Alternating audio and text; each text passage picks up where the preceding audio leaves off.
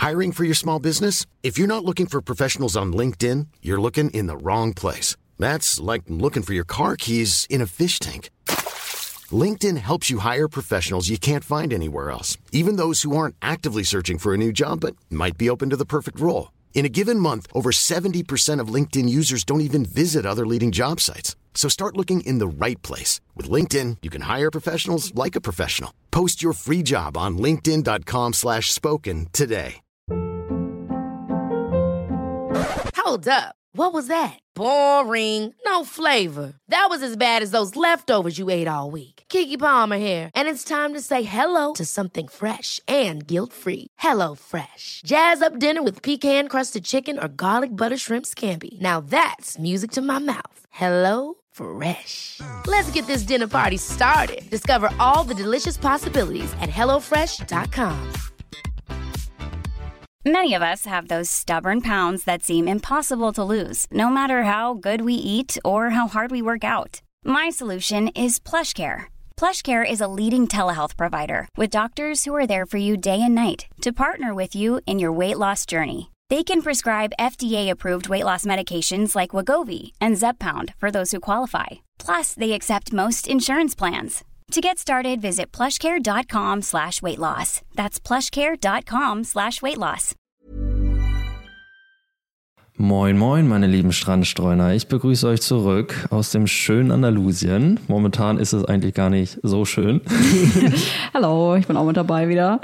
ja, genau. Heute ist es leider nicht so schön. Der Levante fegt uns wieder um die Ohren und zwar sowas von doll. Also der rastet echt richtig aus draußen gerade. Ja, voll. Wir haben ja schon mal über Levante gesprochen und so ein bisschen erklärt, was das eigentlich ist. Ähm, aber um es bildlich zu erklären, der Levante ist quasi wie ein sehr hyperaktives, wütendes Kind, was die ganze Zeit ums Haus läuft und an allen Türen ruckelt und an allen Fenstern schlägt und einem einfach dauerhaft auf die Nerven geht. Ja, wirklich. Es kommt halt immer so in richtig krassen Böen und es ist zusätzlich extrem heiß aktuell. Es ist eigentlich wie so ein heißer Föhn, der einen die ganze Zeit so anpustet. Ja, es ist halt auch quasi wie so ein Sandsturm, weil momentan Ja. ist es ja sehr trocken und deswegen halt auch sehr staubig. Und wenn dann dieser krasse Ostwind, also vom Landesinneren weht, dann fliegt einem Mhm. echt alles um die Ohren. Und deswegen, wenn man rausgeht, vermummen wir uns meistens so, als Ja. würden wir irgendwie durch die Wüste pilgern, um halt nicht super viel Staub irgendwie in die Augen und in den Mund zu bekommen. Ja, deswegen verstecken wir uns auch eigentlich die ganze Zeit drinne. Gestern haben wir es einmal rausgewagt zum Skaten, aber Mhm. sind auch relativ schnell wieder reingeflüchtet.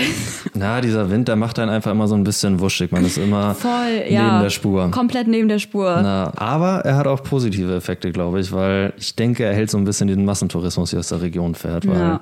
wenn es ja immer nur super schön wäre und Pumping Waves und gutes Wetter hat, dann wäre das wahrscheinlich komplett überlaufen. Und Mhm. dadurch, dass er halt gerade im Sommer sehr aktiv ist, also der Wind jetzt, kriegen halt oft die Touristen, die hier kommen, gerade in Sommermonaten, halt so eine richtige Levante-Klatsche und denken sich dann auch, okay, da fahren wir nicht nochmal hin. Aber ich finde das ganz gut Ja. eigentlich. ja, deswegen sage ich ja immer, wenn ihr herkommen wollt, dann so im Frühling. Also das ist ja März eigentlich schon. So Mhm. März, April würde ich sagen, ist die echt die schönste Zeit hier, weil da ist Levante auf jeden Fall eher nicht am Start und alles blüht und es ist noch nicht zu warm, aber auch nicht zu kalt. Und Ja. Ja. Oder halt der Herbst. Den Herbst finde ich auch wunderschön. Also die Monate von September bis Dezember letztendlich. Das Ja. ist auch echt so die goldene Zeit hier, weil da kommen so die ersten Winter Swells, Ja. keine Touristen mehr am Start. Immer noch sehr, sehr gutes Wetter. Also ich werde das auch durchaus häufiger gefragt, ob dann im November und Dezember noch überhaupt noch gutes Wetter hier ist. Mhm. Und ja, auf jeden Fall. Also generell kriegt man so ein, zwei Wochen mit Wind und Regen ab, aber eher im Januar, Februar. Also Januar, Februar sind so die Monate, die so ein ganz bisschen schwierig sind manchmal, aber bis Dezember ist es wunderschön, ja. ja. Always. Und ganz so lang sind wir ja auch nicht mehr hier, nur noch zwei Tage, ne? Ja, bis Montag. Und dann fahren wir rüber nach Portugal. Ja, das wird auch richtig geil. Genau, sind wir noch mal ein paar Tage in Portugal, ziemlich genau eine Woche, glaube ich. Ein bisschen länger, Bisschen acht länger. Tage oder so. Ja, genau. Und dann geht's wieder back home.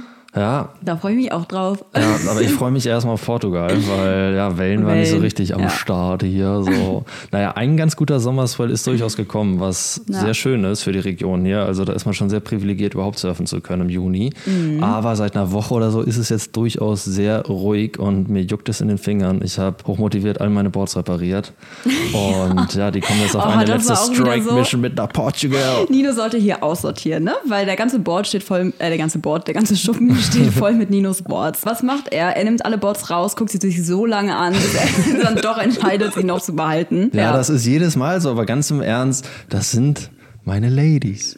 Also du natürlich auch, du bist meine Overlady, aber meine Boards, also mit denen verbinde ich wirklich viele Erinnerungen und Ja. ja, ich meine, man fässt sie dann einfach an und hält sie und ja, dann will man sie einfach behalten. Das ist filmen, einfach so. Wie Nino die dann alle so. Das, also das so mache ich auch immer, wenn mir langweilig ist, dann gehe ich in den Schuppen und nehme ein Board nach dem anderen und hab's unterm Arm und Ihr müsst- fühle es und guck's Genau, mir an. ihr müsst euch und- das so vorstellen wie bei König der Löwen, wo die so Simba so hochhalten, so hält Nino seine Boards hoch, bestaunt die, hält die einmal so unterm Arm, dann so, ja nee, kann ich doch noch behalten. Ist Ja. so gut, um wegzugeben. Ja, aber dem ist halt so. Aber eins kommt jetzt quasi weg und zwar ist das das erste Board, was ich mir hier in Europa gekauft habe. Ähm, zu der Zeit war es noch ziemlich unangebracht für mein ähm, Surflevel zu der Zeit. Es ist sehr kurz, relativ viel Volumen, aber eigentlich ein perfektes Sommerboard. Und das bin ich einfach ewig lang nicht mehr gesurft und jetzt habe ich es wieder einigermaßen auf Vordermann gebracht, nehme es mir nach Portugal und lasse es dann da, weil wir kommen dann nicht zurück nochmal nach Spanien, sondern fliegen quasi direkt zurück nach Deutschland und deswegen ist Genau. das eine Last Mission für dieses Board. Ja, Und dann verschenke ich es irgendwie. Oder vielleicht snappt es. Kann ich mir ja auch vorstellen. wahrscheinlich. Ja. ja, aber das ist auch so ein Ding, wenn Boards irgendwie schon so sechs Jahre alt sind, gerade wenn es so Standard High-Performance-Boards sind, die halt sehr dünn auch geglast sind und halt relativ schnell kaputt gehen, dann kommen sie einfach an einen Punkt, wo sie ständig kaputt gehen. Und dann lohnt es sich auch nicht mehr wirklich, sie zu reparieren, weil das ganze Harz und das Fiber wird halt einfach so spröde, dass es einfach immer wieder bricht. Und dann hofft man eigentlich nur noch, dass dieses Board einfach snappt, damit es irgendwie ein würdiges Lebensende findet, weil ansonsten weiß man nicht so richtig, was man mit dem machen soll. Ja, Und- dekorieren. Also später irgendwann mal kann ich mir richtig gut vorstellen, wie ich überall so Boards an die Decke dekoriere. Ja, genau, das haben wir nämlich mit unseren Boards gemacht, die wir jetzt Ja. äh, in Indo gekauft haben oder mitgenommen haben, die auch richtig schick sind und mit denen wir auch super happy sind. Die haben wir jetzt hier im Wohnzimmer an die Wand gehängt, Ja, damit sie nicht den Schuppen blockieren. Traumhaft aus. Und jetzt stehen nur noch drei bis vier Boards im Schuppen. Genau, so viel zu den Boards und zu unserer aktuellen Situation. Ja, dann starten wir mal mit dem heutigen Thema, würde ich sagen. Und zwar, ihr habt es wahrscheinlich im Titel schon gesehen. Geht es ähm, oder gibt es diese Folge einen weiteren Real Talk? Ooh, it's getting real, my friend. Ja, unsere zweite ähm, Folge von unserem Real Talk. Und zwar geht es diesmal um ein sehr, sehr wichtiges Thema, was mir auch persönlich sehr am Herzen liegt und wo ich mich auch echt schon unfassbar viel mit beschäftigt habe. Und zwar den Schattenseiten von Social Media. Ja, ein sehr präsentes Thema, würde ich sagen, natürlich in unserem Leben und ich glaube mittlerweile wirklich in dem Leben von allen, weil Ja. Social Media ist ja echt gang und gäbe heutzutage. Jeder hat es, jeder liebt es, jeder hasst es und Hassliebe. genau, ich glaube, das ist einfach wichtig, da wirklich mal richtig deep reinzugehen und Ja. über alles zu reden. Genau. Und ja, erstmal so zu unserem Start mit Social Media. Also an das erste soziale Netzwerk, an das ich mich erinnere, ist SchülerVZ. wer, wer von euch hatte noch SchülerVZ? Leute, schreibt uns das mal bitte auf Instagram, das würde mich mal interessieren. Ja, das waren noch Zeiten. Ich meine, vorher gab es ja Social Media gar nicht so richtig. Ich glaube, da hat sich es eigentlich aufgeteilt in Foren.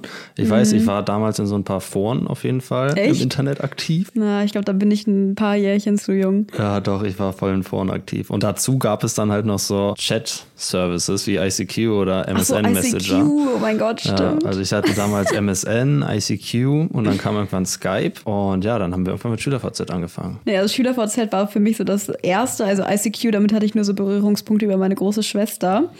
Ähm, und da gab es immer so geile Spiele, das weiß ich Mhm. noch, die, die durfte ich da mal spielen. ICQ war richtig geil. Ja. oh, dieser Sound. Ich weiß noch, meine Mom ist immer wahnsinnig geworden, weil das immer so laut war aus dem Zimmer von meiner Schwester. Ja, nee, ich habe ICQ geliebt. Ich konnte die ICQ-Nummer all meiner Freunde auswendig. Echt? Krass. Nee, meine Freunde, also wie gesagt, ich glaube, da sind wir noch ein paar Jährchen zu jung. Also Mhm. wir sind, Nino und ich sind ja drei Jahre auseinander.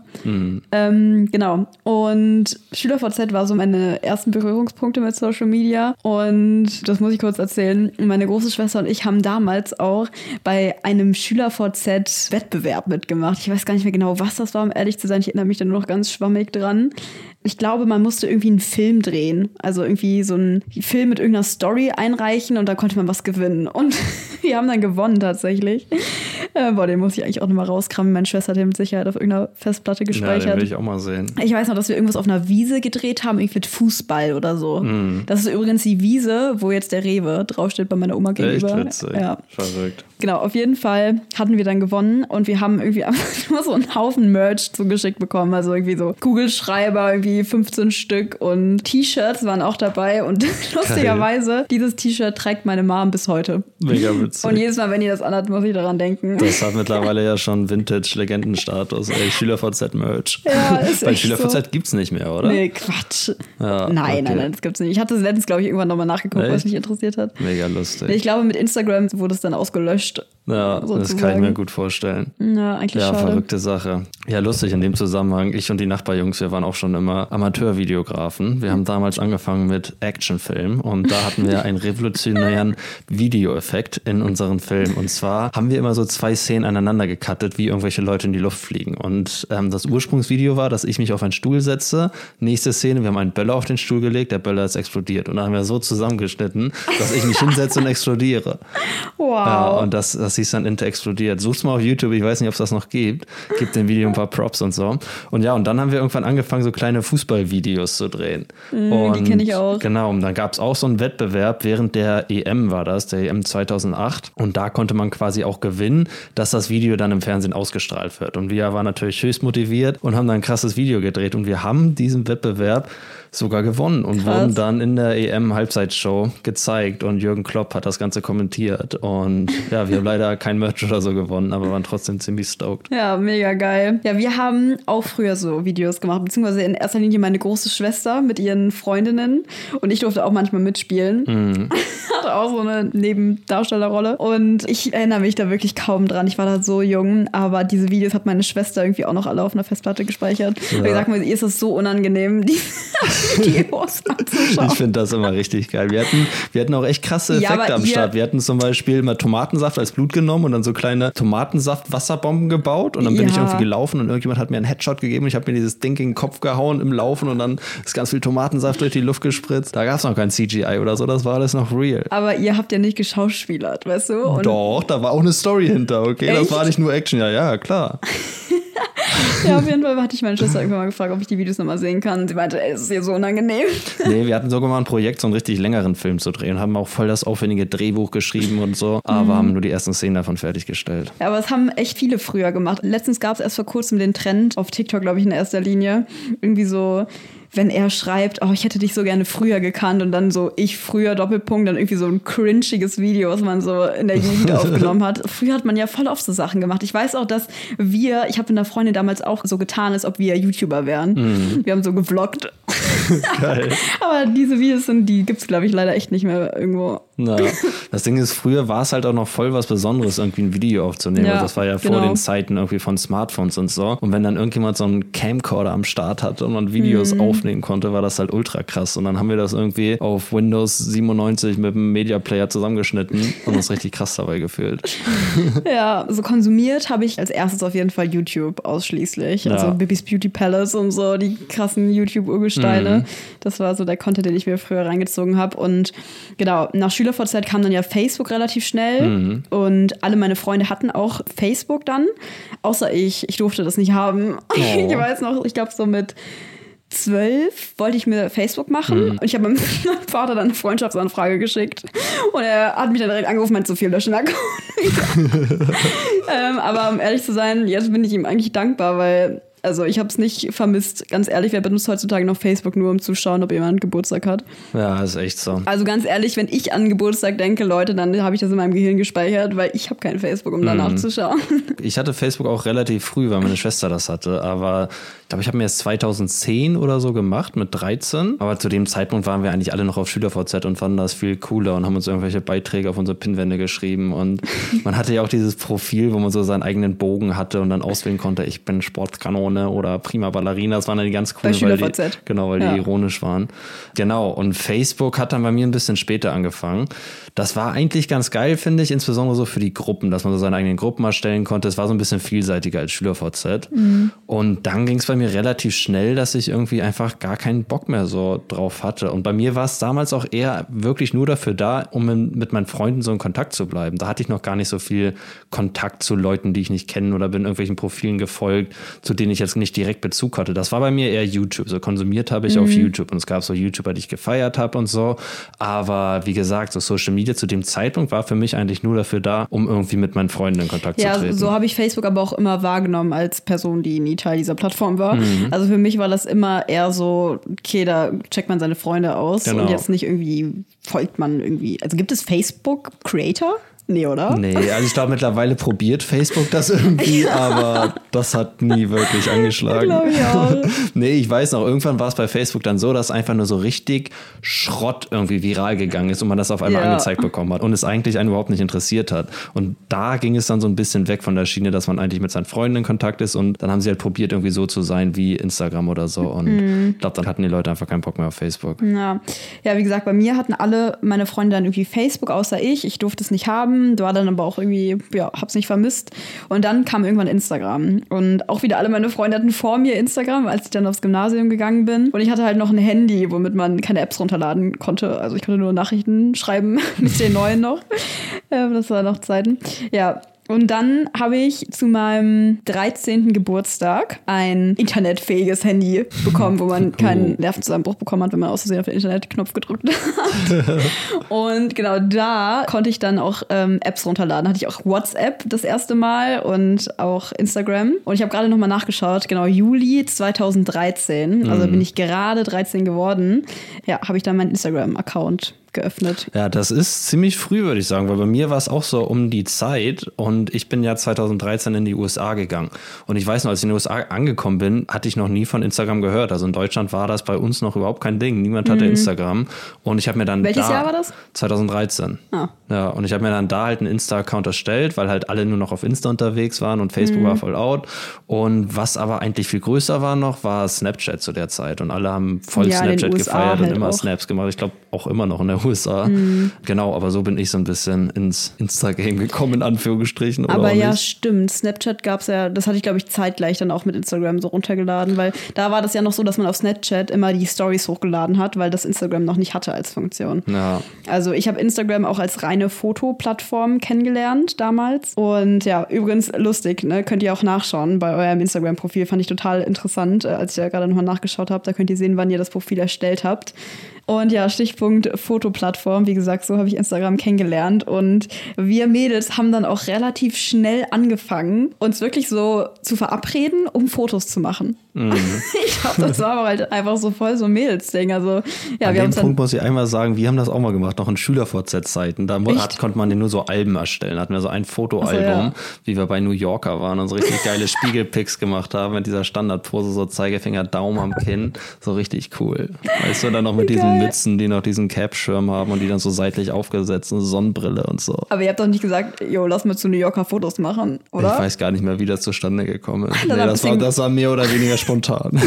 lass mal Content createn für Schüler von 10 Leute. New Yorker ist eine gute Location, habe ich gehört. Ja.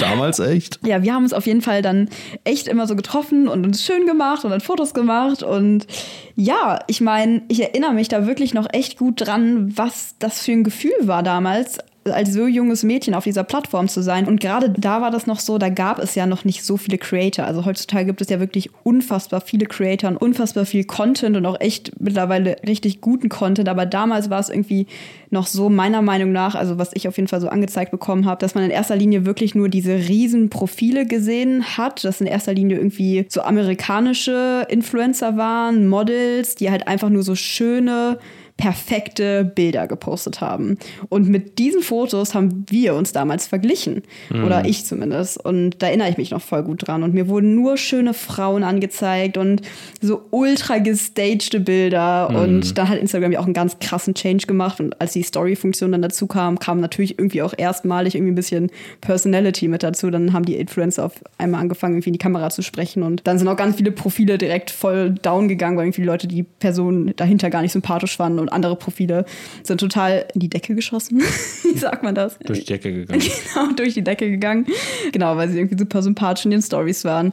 Wie gesagt, aber ich damals diese Plattform nur als Fotoplattform kennengelernt, sehr toxisch meiner Meinung nach, weil man sich dann einfach halt angefangen hat, damit zu vergleichen.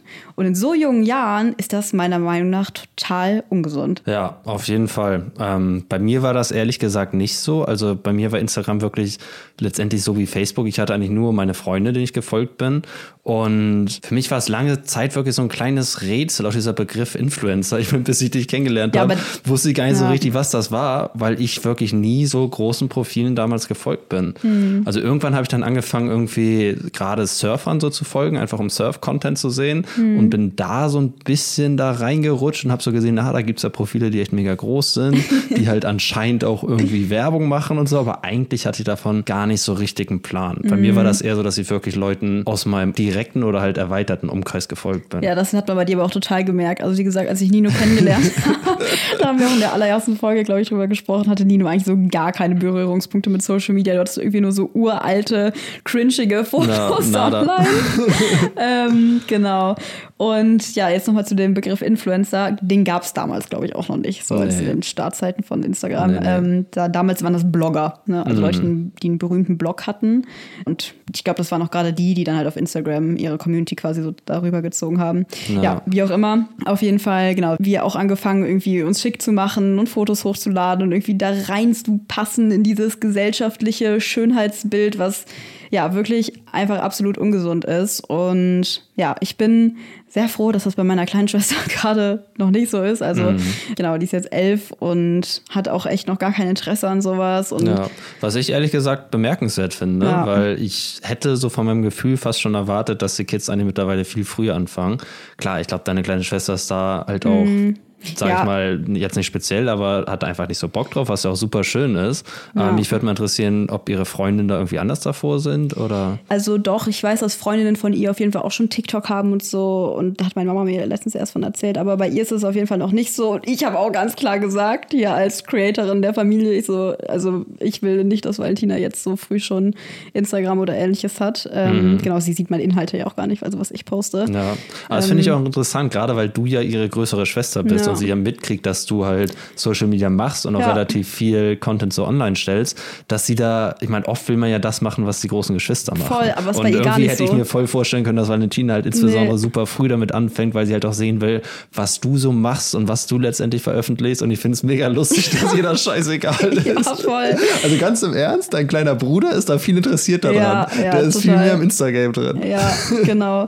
Ja, klar, natürlich sind das auch Charaktere, aber ja, meine kleine Schwester ist da wirklich, die hat da einfach nicht so Bock drauf. Also einfach kein Interesse dran. Die, die rennt einfach viel lieber den ganzen Tag durch den Garten und ist in Ja. Mhm. ihrer eigenen Fantasiewelt unterwegs.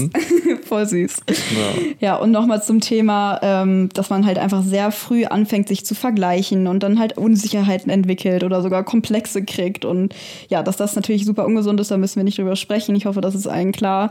Was ich halt auch finde, dass man, und das jetzt nicht nur damals, ist auch heute so, dass man sich einfach ganz oft falsche Vorbilder sucht. Also, dass man sich gerade von Leuten inspiriert fühlt, von denen man sich eigentlich nicht inspiriert fühlen sollte. Also, weil die größten Creator und die erfolgreichsten Creator, die vermitteln natürlich einfach einen sehr kapitalistischen Lebensstil und bewerben natürlich auch letztendlich einfach Konsum und halt oft übermäßigen Konsum, wie zum Beispiel, dass man fünf Fashion Halls im Monat macht und die tollsten und immer die neuesten Klamotten trägt und am besten noch die teuersten und Statussymbole und High-End, wie nennen wir die Designermarken. Genau. Ja, Ja, klar. Und daran sollte man sich einfach nicht inspiriert fühlen, Leute. Das macht einen nicht glücklich, im Gegenteil. Nee, man muss sich halt ein bisschen davon differenzieren können. Also irgendwie, wenn man es aus Creator-Sicht sieht und jetzt als Creator das Ziel hat, möglichst viel Geld zu verdienen, macht man natürlich möglichst viel Werbung. Ist ja verständlich. Aber Ja. als Konsument muss man sich dann auch einfach klar machen, dass man letztendlich eine Dauerwerbesendung guckt und dass das nicht wirklich das Leben einer normalen Person widerspiegelt. Natürlich Nee. haben wir nicht jede Woche irgendeinen neuen Fashion Hall und kaufen uns jeden Tag neue Klamotten und sollten wir auch gar nicht. Macht auch überhaupt keinen Sinn. Aber klar, wenn wir jetzt irgendwie eine Dauerwerbesendung im Fernsehen gucken, dann werden wir auch dauerhaft mit Werbung und Produkten bombardiert und Mhm. haben nicht das Gefühl, dass das jetzt realistisch ist, dass jeder sich dauerhaft jeden Tag diese Produkte kauft. Nee. Aber bei Instagram oder auf Social Media Verwischen- generell verwischt das halt so ein bisschen. Genau, es verwischen halt die Grenzen zwischen Realität und, wie nennt man das? Dauerwerbesendung. sozusagen. ja, also klar, ne, ich will jetzt auch um Gottes Willen nicht alle über einen Kamm scheren. So, es gibt immer schwarze Schafe, die das vielleicht so machen, aber es gibt auch viele Leute, die gar keine Werbung machen und nur Content machen, der Mehrwert bietet, obwohl das letztendlich natürlich auch immer jeder selber für sich entscheidet, was einem einen Mehrwert bietet. Mhm.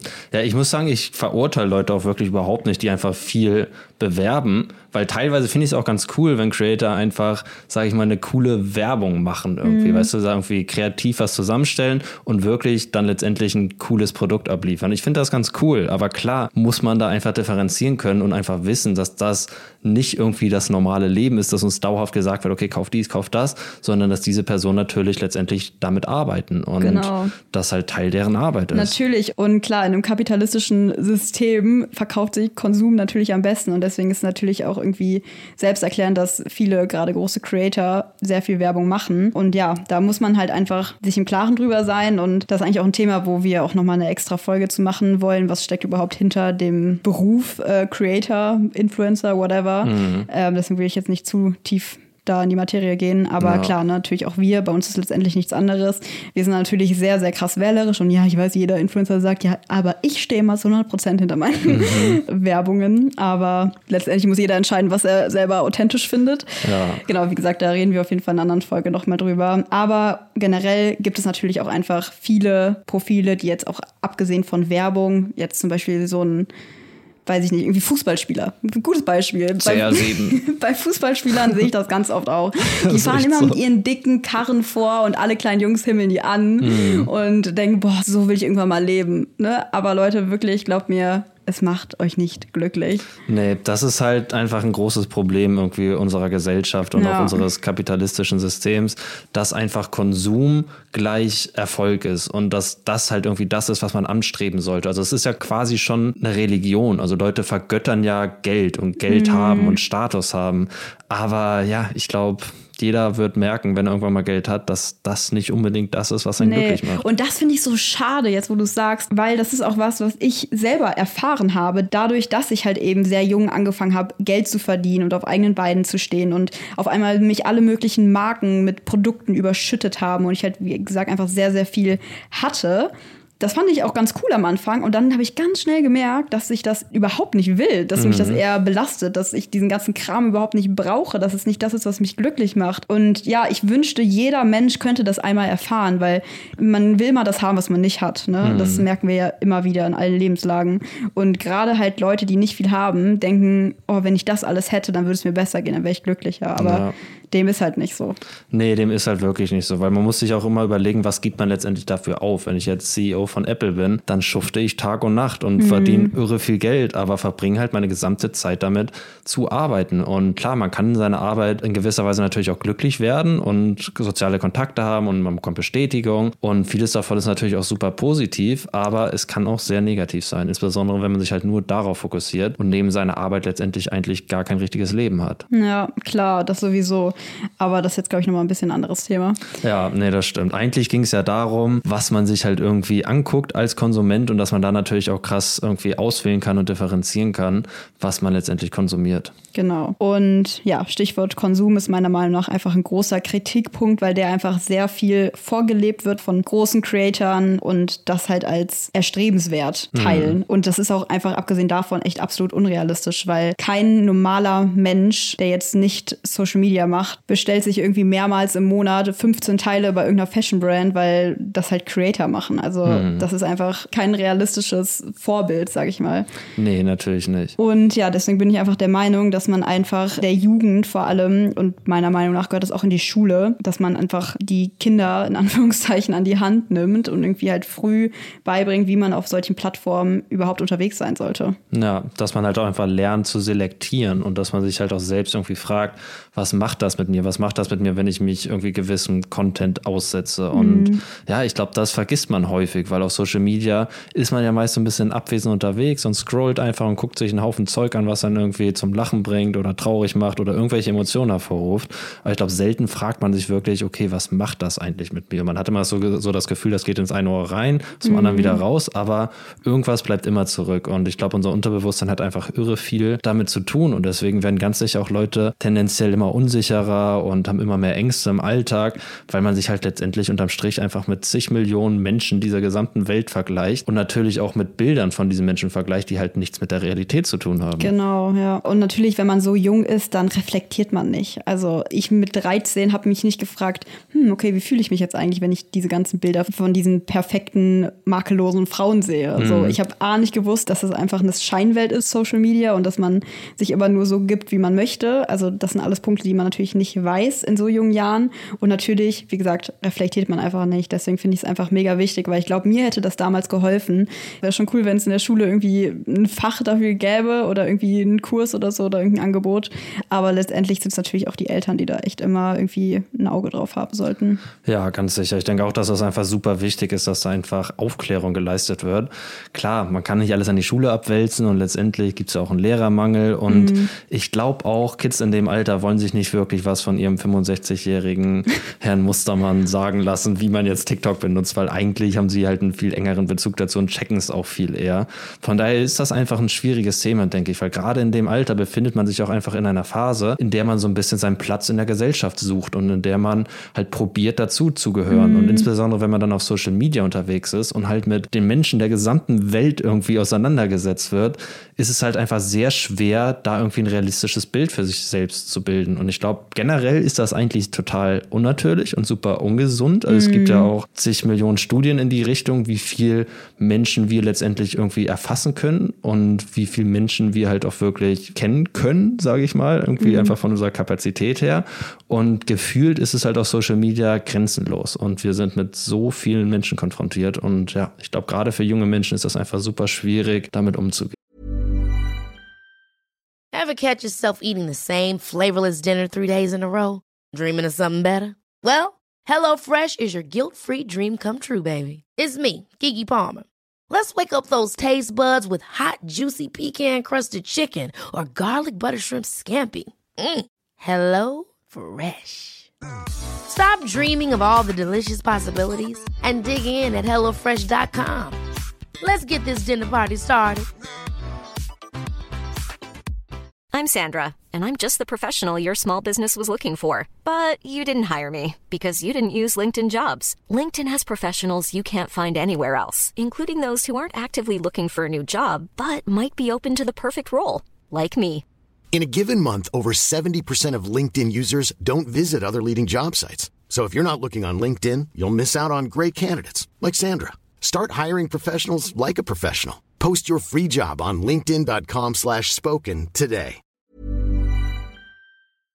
Und ja, das natürlich auch aus Creator-Sicht. Ne? Kein Mensch ist dafür gemacht, um mit so vielen Meinungen konfrontiert zu werden. So egal, was man postet, jeder oder viele sind ja nicht nur Zuschauer, sondern geben auch ihre Meinung dazu ab.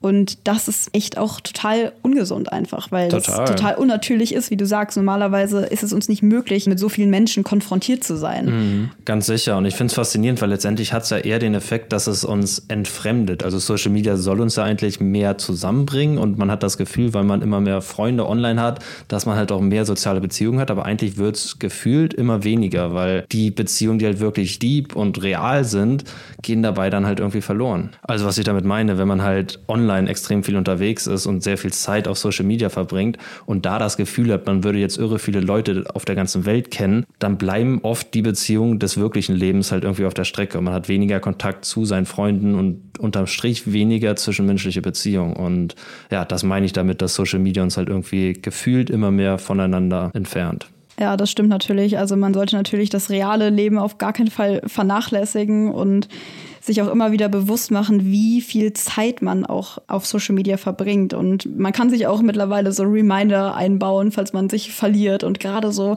heutzutage, wo alles immer schnelllebiger wird, ne, man sieht es an TikTok, so man sieht immer nur noch kleine Videos, die einen in der ersten Sekunde direkt flashen sollen. Und man wird halt einfach so süchtig nach diesem Scrollen und dieser kurzen Unterhaltung. Und wenn man mal zurückdenkt, dann kann man sich meistens an die zehn letzten Videos, die man geschaut hat, überhaupt gar nicht dran erinnern. Mhm. Also eigentlich ist das so, es frisst einfach deine Zeit. So ist einfach pure Zeitverschwendung. Ja. Und deswegen finde ich auch gerade so Medien wie Podcasts oder auch YouTube, wo man sich irgendwie längere Videos anschaut, irgendwie, ich weiß nicht, für mich mir bietet das einfach einen Mehrwert und ich ziehe da mehr raus. Und ja, finde das einfach, dass dieser Trend halt immer mehr in dieses Schnelllebige geht, schwierig und ja, letztendlich, wie gesagt, Leute, geht raus in die echte Welt, legt mal euer Handy weg, macht Social Media freie Tage und ja, es ist, ihr tut einfach eurer Seele was Gutes damit. Ja, ganz klar, weil ich glaube, insbesondere man stumpft auch einfach krass ab, wenn man die ganze Zeit am Scrollen ist, weil wie mhm. du schon sagst, es ist super schnelllebig und man wird die ganze Zeit mit Content konfrontiert, der einen halt irgendwie zum Lachen bringt. Man sieht lustige Katzenvideos, man sieht einen Haufen halbnackte Frauen und die ganze Zeit ist so Dopamin, Dopamin, Dopamin, Dopamin, Dopamin. Ja, und deswegen wird man halt auch so schnell süchtig danach, weil das echte Leben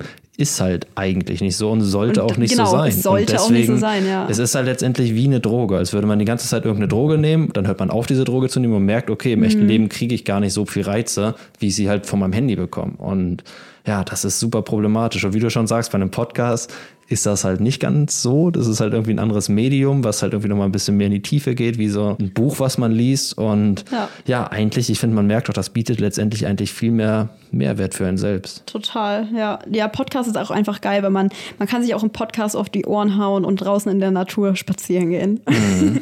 das finde ich echt mega cool. Ja. ja, genau. Also Reminder an dieser Stelle, Leute, falls ihr nicht eh schon gerade draußen in der Natur seid, dann legt euer Handy weg und geht mal raus und ja, nehmt mal wieder die kleinen Dinge in eurer Umwelt wahr. Ja, so ist es. Und nochmal zu dem Thema, dass man lernen sollte, früh, gerade in jungen Jahren, bewusster auf dieser Plattform zu sein, wie auch immer man es jetzt beigebracht bekommt, sei es die Schule oder die Eltern ja, finde ich, dass man natürlich auch immer sich hineinhorchen sollte, wenn man sich dann auch bestimmte Inhalte anschaut, ist das überhaupt was, was ich gerne schaue? Ist das was, was mich überhaupt inspiriert? Oder fühle ich mich sogar eigentlich vielleicht minderwertig dadurch und ja, fühle mich eigentlich eher total schlecht anstatt inspiriert? Und ja, wie gesagt, ich glaube auch, dass bestimmte, also dass man erst ab einem bestimmten Alter oder ab einer bestimmten Reife überhaupt sich inspiriert fühlen kann, weil genau, man ist einfach sonst eher in dieser Schiene, man vergleicht sich und ja, das ist, finde ich, einfach schwierig.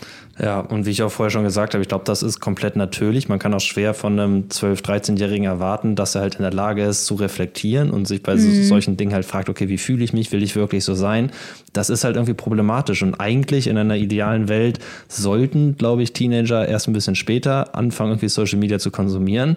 Ja. Aber das ist halt einfach schwierig. Und ich bin auch keiner, der irgendwie für Verbote ist, weil ich immer der Meinung bin, Verbote sind irgendwie da, um sie zu brechen. Und das mhm. forciert bei Kindern gerade umso mehr irgendwie den Wunsch, dann Social Media zu haben und irgendwie finden sie immer einen Weg. Und ja, es ja, ist schwierig. Klar, ne? Wir reden natürlich jetzt in dem Podcast hier über die Schattenseiten, aber natürlich gibt es auch viele gute Seiten an Social Media.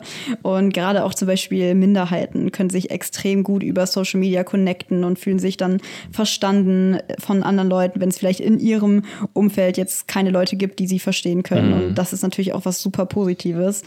Und ja, also das, wie gesagt, wir reden in dem Podcast natürlich jetzt über die Schattenseiten. Ja, ganz ähm, klar. Genau, aber deswegen sollte man natürlich auch die positiven Seiten nicht irgendwie komplett außer Acht lassen. Mhm. Ja, aber einfach dieses bewusster Konsum sollte viel großgeschriebener sein. Genau, und sollte man halt auch irgendwie beigebracht bekommen, weil ja ja, man findet es dann irgendwie auf eigene Faust heraus, aber es ist halt krass, sobald man irgendwie Zugang zum Internet hat, was mhm. ja heute mittlerweile schon ziemlich früh passiert, ist man einfach den gesamten Wissen der Welt ausgesetzt und natürlich auch den Schattenseiten und man kann, wenn man will, kann man lernen, Atombombe zu bauen oder man kann alle möglichen Dinge im Internet kaufen, Auftragskiller engagieren, was auch immer. Das ist halt komplett krank, oder? Ja, schon, auf jeden Fall. Ja, und es ist halt super schwer, mit dieser Reizüberflutung überhaupt umzugehen. Und ich denke wirklich, dass das so eine der wichtigsten Fähigkeiten unserer heutigen Zeit ist, einfach in der Lage zu sein, Content, Informationen, Reize zu selektieren und wirklich mhm. zu sagen, okay, das konsumiere ich und das konsumiere ich nicht. Und ja. das ist super schwer, diese Fähigkeit überhaupt auszubilden. Und es wird immer wichtiger, dass das halt umso früher passiert. Genau. Und dass man sich natürlich auch immer wieder bewusst macht, dass Social Media einfach eine Scheinwelt ist, dass jeder selber entscheidet, was er preisgibt, wie er es preisgibt und natürlich so, wie er sich inszenieren möchte letztendlich, ähm, auch wenn man es nicht beabsichtigt tut. Es geht immer alles durch einen Filter, weil man entscheidet ja selber, was man hochlädt und wie man sich gibt. Und du hattest es mal ganz schön gesagt, irgendwie ist es wie hast du es formuliert? Es ist wie ein Videospiel und jeder kreiert so seinen Avatar. Ja, genau. ich meine, das ist wie bei World of Warcraft letztendlich, nur dass es da halt ein bisschen ja. ferner einfach war und nicht so ganz so nah war, weil jeder mhm. war dann mhm. irgendein Kobold oder ein Zauberer und hat halt so den Avatar kreiert, den er cool fand. Und heute ist das halt so nah, in Anführungsstrichen, an der echten Person dran, aber letztendlich doch so fern, weil es genau. ist halt einfach nur ein Scheinbild. Wie du schon sagst. Ja, total. Ja, und man kann natürlich versuchen, alles irgendwie so realistisch und realitätsgetreu wie möglich darzustellen. Aber letztendlich, wie gesagt, dieser Filter ist einfach da. Und mhm. ja, man kann es nur versuchen, aber letztendlich wie gesagt, jeder entscheidet selber, was er postet. Und ich glaube, Leute neigen halt oft dazu, jetzt bestimmten Creatoren, denen sie folgen, vielleicht sind es auch wir, dass man ja die dann anhimmelt und irgendwie auf so ein Podest stellt und denkt, irgendwie, die, bei denen ist alles perfekt und bei denen floppt es einfach und die haben einfach den Dreh raus und alles ist toll bei denen. Mhm. Und ja, Leute, vergesst nicht, dass wir und auch alle anderen Creator, Berühmtheiten, whatever, mhm. alles nur ganz normale Menschen sind. Ist so, ganz normale ja. Menschen mit ganz normalen Sorgen. Und ja, wir Problem. gehen uns auch mal auf die Nerven nerven ja. und wir haben auch mal einen schlechten Tag. Ja. Und wir finden es auch nicht immer super toll, unterwegs zu sein und vermissen es auch manchmal, eine feste Base zu haben. Natürlich, also nichts ist perfekt und ja, das ist auch gut so.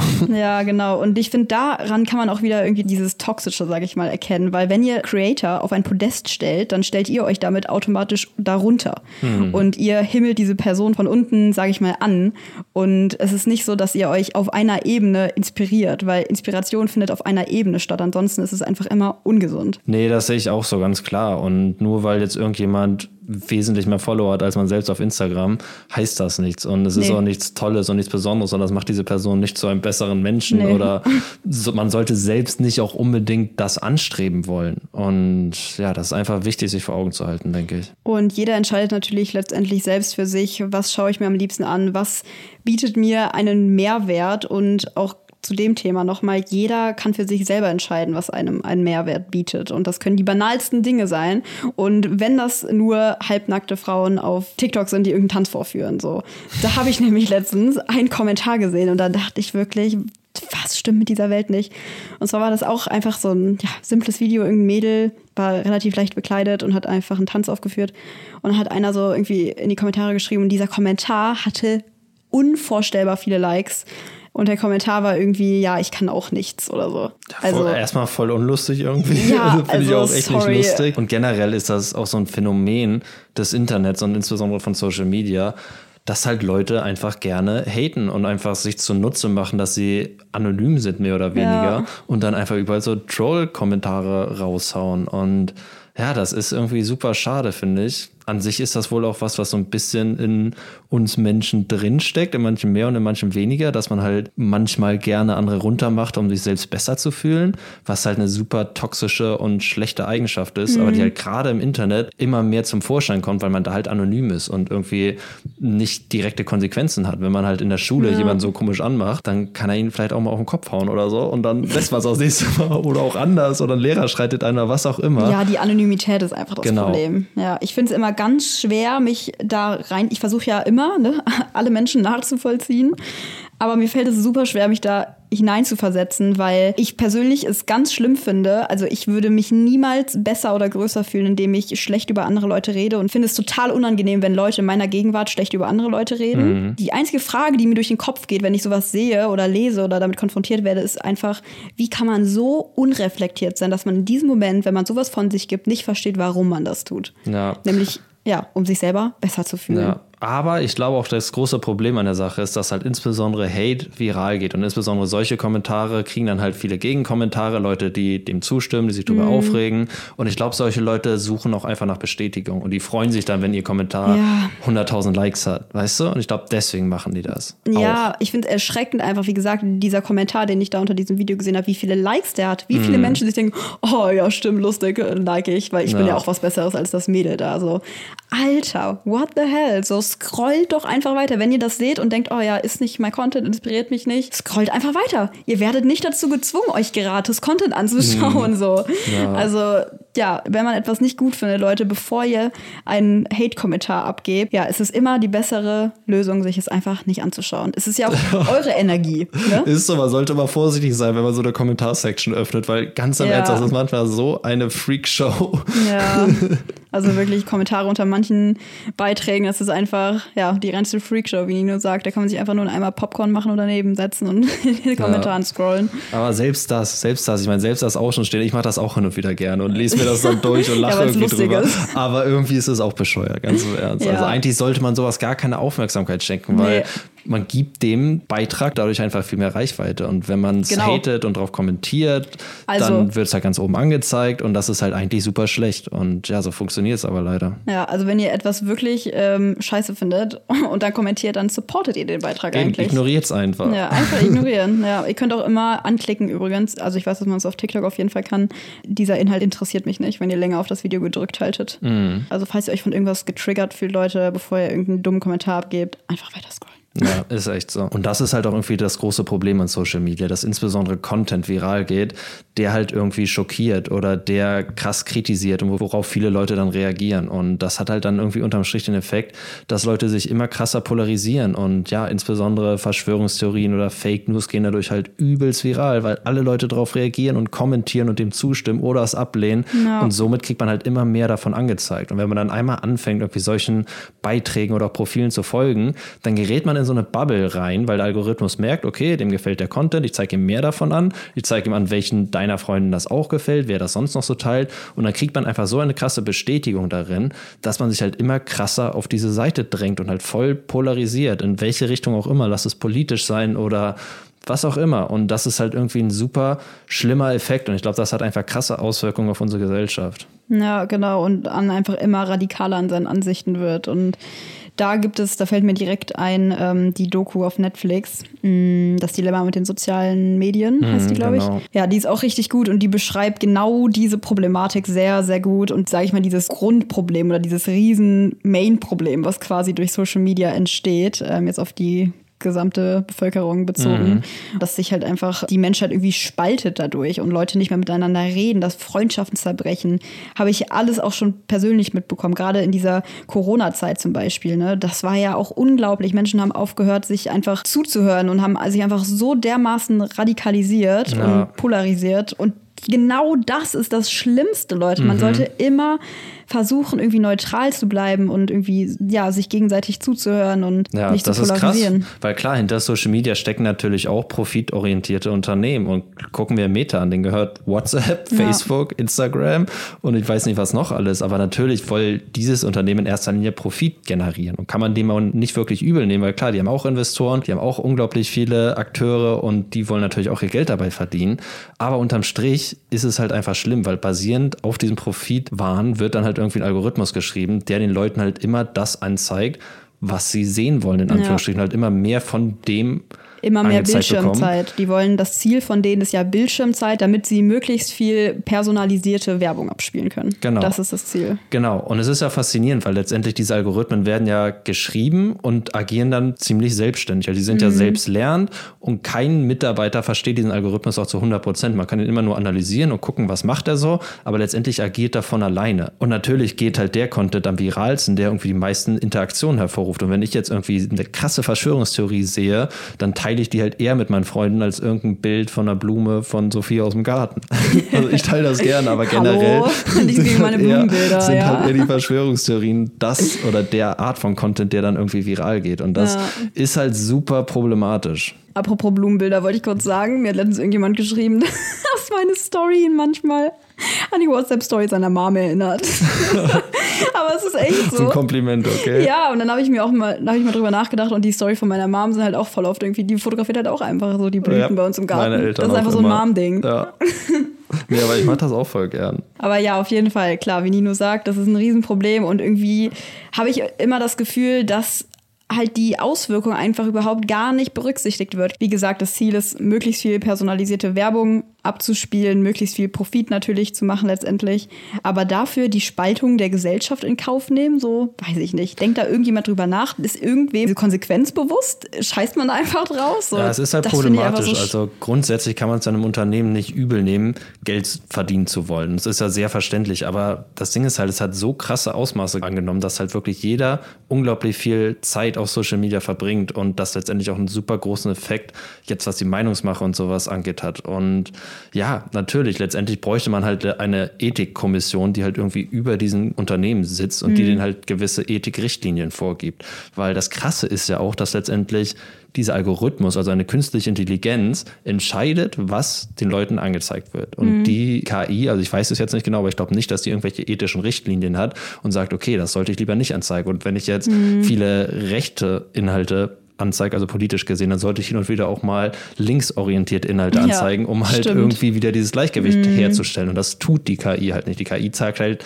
einem Nee. wirklich das an, was man sonst so konsumiert und was man anscheinend immer mehr sehen will. Und dadurch polarisiert man die Leute halt richtig krass. Ja, aber und das, das, wäre ist doch ein halt guter generell. Lösungsansatz. Ne? Aber macht keiner, weil natürlich dann weniger Geld bei rumkommt. Natürlich. Und das ist halt krass irgendwie, wie groß KI schon in unserem Alltag geworden ist, ohne dass wir uns dem wirklich bewusst sind. Ich meine, der Google-Algorithmus ist ja genauso. Wenn ich irgendwie Restaurants in Sevilla google, dann kriege ich ja erstmal zehn Restaurants irgendwie oben angezeigt. Und die Wahrscheinlichkeit ist dann ziemlich groß, dass ich eins dieser Restaurants auswähle. Und genau das gleiche, wenn ich jetzt google ähm, News, Ukraine-Russland-Konflikt oder so, dann kriege ich ja auch erstmal gewisse Inhalte angezeigt. Und die Wahrscheinlichkeit ist sehr groß, dass ich diese Informationen dann auch konsumiere. Und klar, das läuft auch letztendlich nach einem Algorithmus, der wahrscheinlich keine ethischen Grundlagen hat. Und das ist halt super problematisch und ja, wird halt irgendwie immer wichtiger in unserer heutigen Zeit. Und ja, mein Lösungsansatz wäre halt so ein bisschen, dass man irgendwie eine internationale Ethikkommission braucht, die halt gewisse Richtlinien klarstellt, an die sich dann Unternehmen halten müssten. Ja, klar.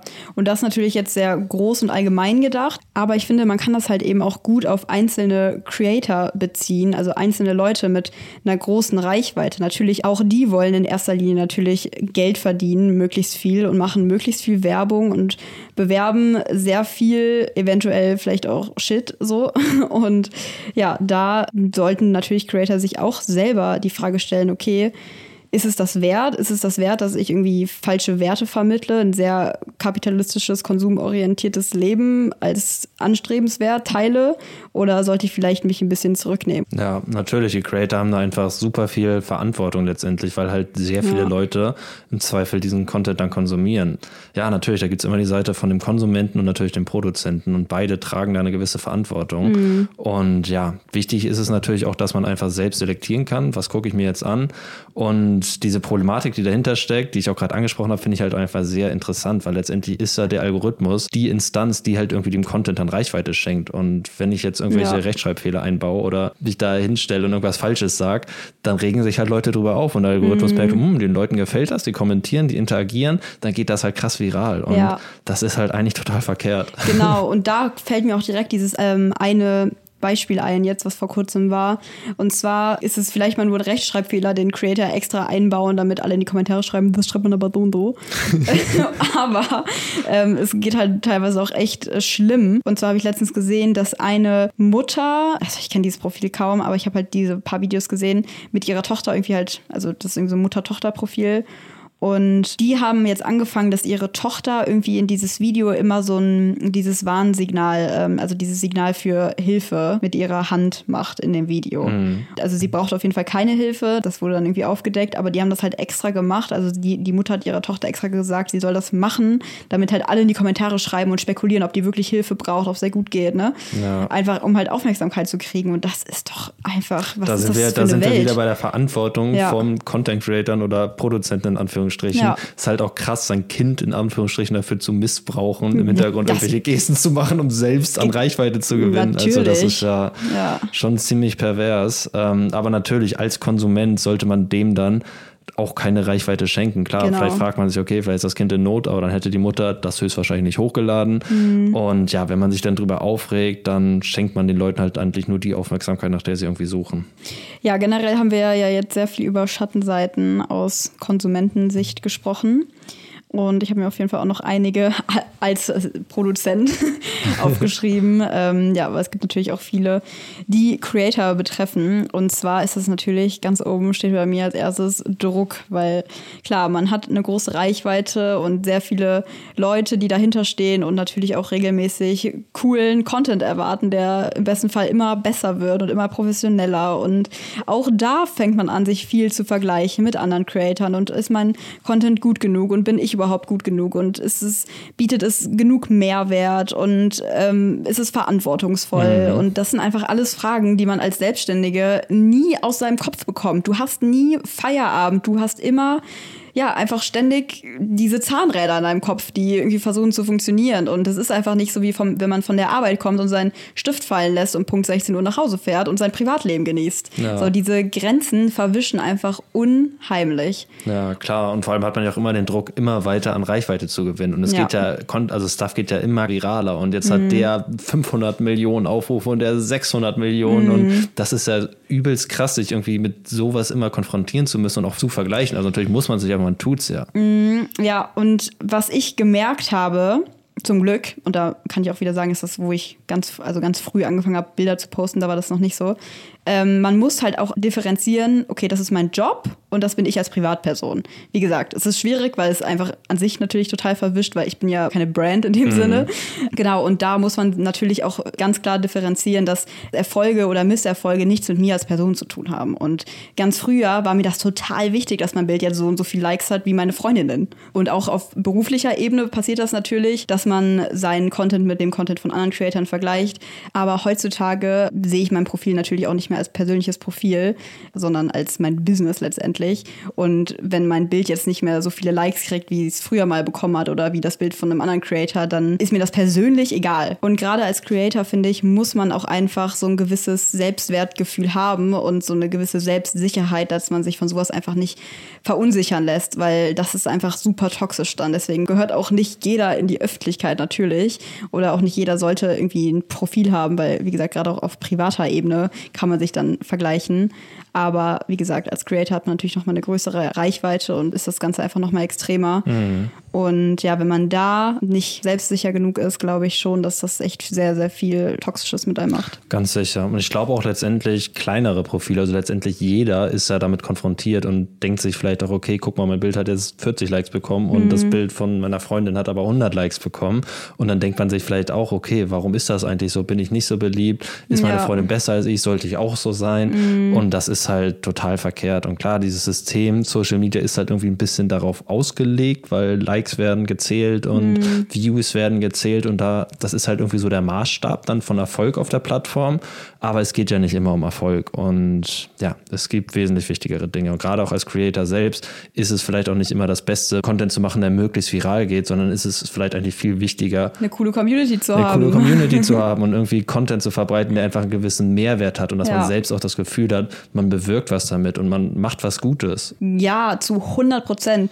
Und an dem Punkt war ich auch irgendwann, dass ich mir dachte, okay, was will ich eigentlich machen? Welche Themen sind mir eigentlich wichtig? Welche Themen will ich nach außen tragen? Und auch diese Verantwortung, die man halt hat. Ne? Ich weiß, viele weisen immer gerne diese Verantwortung von sich und sagen, ja, ich habe mir das nie ausgesucht. Aber wenn du in der Öffentlichkeit stehst, dann hast du zwangsläufig eine Verantwortung. Mhm. Und das ist einfach was, was mir halt irgendwie auch zu schaffen macht, weil klar, ich will das irgendwie sinnvoll nutzen und habe angefangen, mich mit Themen zu beschäftigen wie Veganismus, wie Tierschutz und auch einfach Themen sind, die mich persönlich sehr doll interessieren und wo ich das Gefühl habe, die muss man nach außen tragen. Und natürlich nutze ich dann noch gerne meine Reichweite dafür. Ja, aber es ist auch ein Privileg, dass du überhaupt die Möglichkeit ja. hast, sage ich mal, deine Reichweite zu nutzen, um Themen zu verbreiten, die dich selbst irgendwie interessieren und ähm, dir zu schaffen machen und die du gerne nach außen tragen würdest. Und mhm. ich glaube, wenn man dann seine Reichweite auch für sowas nutzt, ist das etwas, was einem halt super viel gibt. Mehr jetzt als jetzt die hunderttausendste Werbestory zu machen und ja. mehr Geld zu verdienen dadurch, weil ja. eigentlich in seinem Leben will man doch irgendwas schaffen, was Mehrwert bietet. Und ich glaube, ein Punkt, der wirklich viel zum Glücklichsein beiträgt, ist letztendlich wirklich Verantwortung zu übernehmen. Und da fällt mir auch direkt ein Thema ein, wo ich auch vor kurzem im ersten Text äh, zu verfasst habe und in meine Story gepostet habe. Super viele Creator entscheiden sich auch aus gutem Grund dafür, Themen, die vielleicht super wichtig sind, aber halt leider auch kontrovers, nicht zu thematisieren und nicht mit ihrer Reichweite zu teilen, obwohl das natürlich sehr, sehr gut wäre, weil sie halt eben Angst vor Reaktion haben, weil sie Angst haben, Leuten auf den Schlips zu treten und vor Gegenwind und ganz kurz an dieser Stelle, man kann es nicht allen recht machen. Auch in eurem privaten Umkreis ist das wahrscheinlich unmöglich. Aber als Creator mit einer großen Reichweite ist das noch viel unmöglicher. Und es gibt immer Leute, die das nicht toll finden. Aber wie gesagt, Creator gerade entscheiden sich da bewusst zu, Themen nicht zu teilen, die sie privat aber vielleicht auch eigentlich total belasten und interessieren und eigentlich gerne teilen würden. Weil dann immer solche Leute kommen, die eigentlich, also jetzt, ich nehme jetzt mal das Beispiel Nachhaltigkeit, das habe ich in dem Text auch genommen, den ich geschrieben hatte. Nehmen wir einfach mal einen Creator, der an sich einen sehr kapitalistischen Lebensstil nach außen trägt und sehr viel Konsum vorlebt, vielleicht auch sehr viel Werbung macht, vielleicht auch Werbung für nicht so coole Produkte und macht dann Werbung für ein Produkt, was super nachhaltig ist. Oder spricht vielleicht auch das Thema Nachhaltigkeit an, weil es ihn einfach gerade beschäftigt. So, was machen dann alle Leute? Alle schreiben dann, ja, du sprichst über das Thema Nachhaltigkeit, Mhm, so, du so. lebst doch einen total unnachhaltigen Lebensstil. Ganz ehrlich, schäm dich, dass du das Thema ansprichst. Ja, man kriegt für alles Hate, wenn man es anspricht und wenn man es nicht Genau. anspricht. Und was, was bewirkt das dann? Das bewirkt, dass solche Personen, die vielleicht einen Schritt in die richtige Richtung gehen, sofort wieder einen Schritt zurückgehen und das einfach dann nicht mehr machen. Ja. So, und das hat mich so aufgeregt. Das habe ich von vielen Kollegen schon gehört. Und ja, deswegen, das führt einfach dazu, dass diese Themen dann einfach außen vor gelassen werden. Ja, und das ist halt super schlimm. Also jetzt zum Ja. Beispiel im Thema, Thema Nachhaltigkeit, irgendwie jeder Schritt in die richtige Richtung ist ein guter Schritt. Und nur weil ich jetzt nicht in der Höhle lebe, nur meine eigenen Möhren anbaue und ansonsten gar nichts mache, bin ich trotzdem kein schlechter Mensch. Also es, gibt, Ja. es geht immer extremer und es geht immer besser. Aber jeder Schritt in die richtige Richtung ist ein richtiger Schritt. Gerade auch jetzt, was das Thema Tierleid oder Veganismus angeht.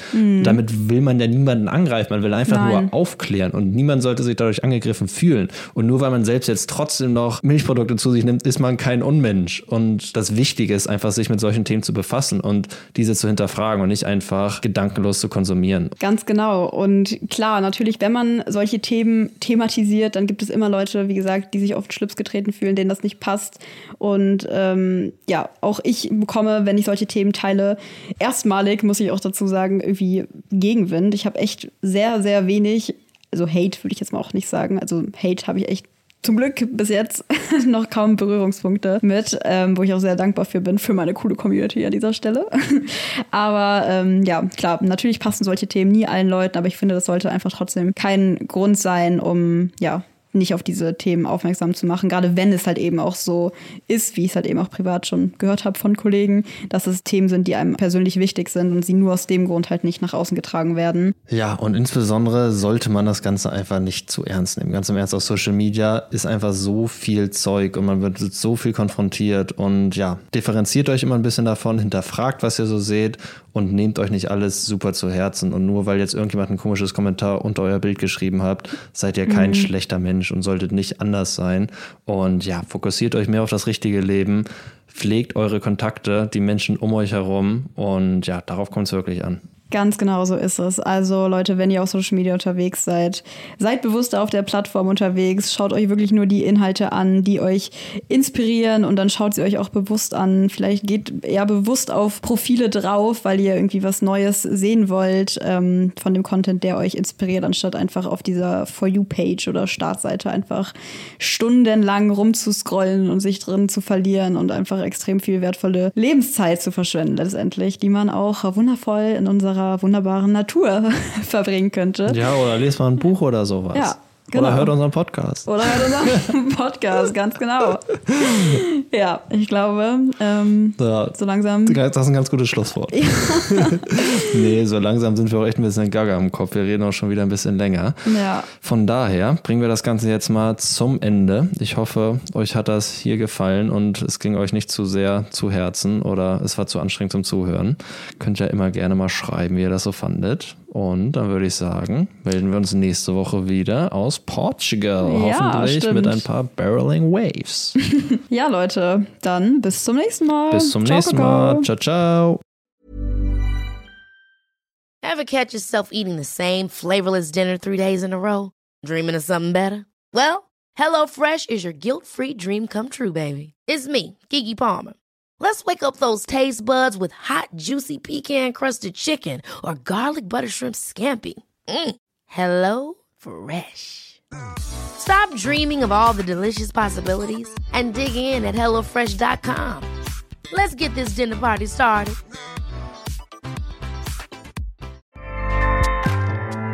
ACAST powers the world's best podcasts. Here's a show that we recommend. This is Roundabout Season 2, and we're back to share more stories from the road and the memories made along the way. We're talking rest stops, if we're stopping to get gas. You will be timed.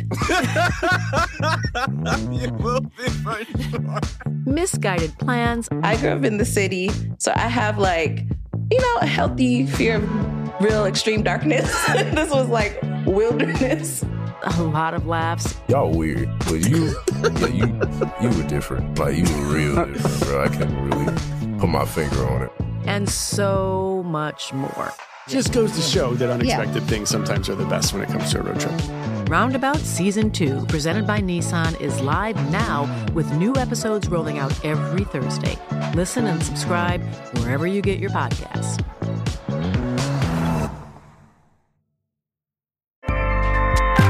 ACAST helps creators launch, grow, and monetize their podcasts everywhere. ACAST.com.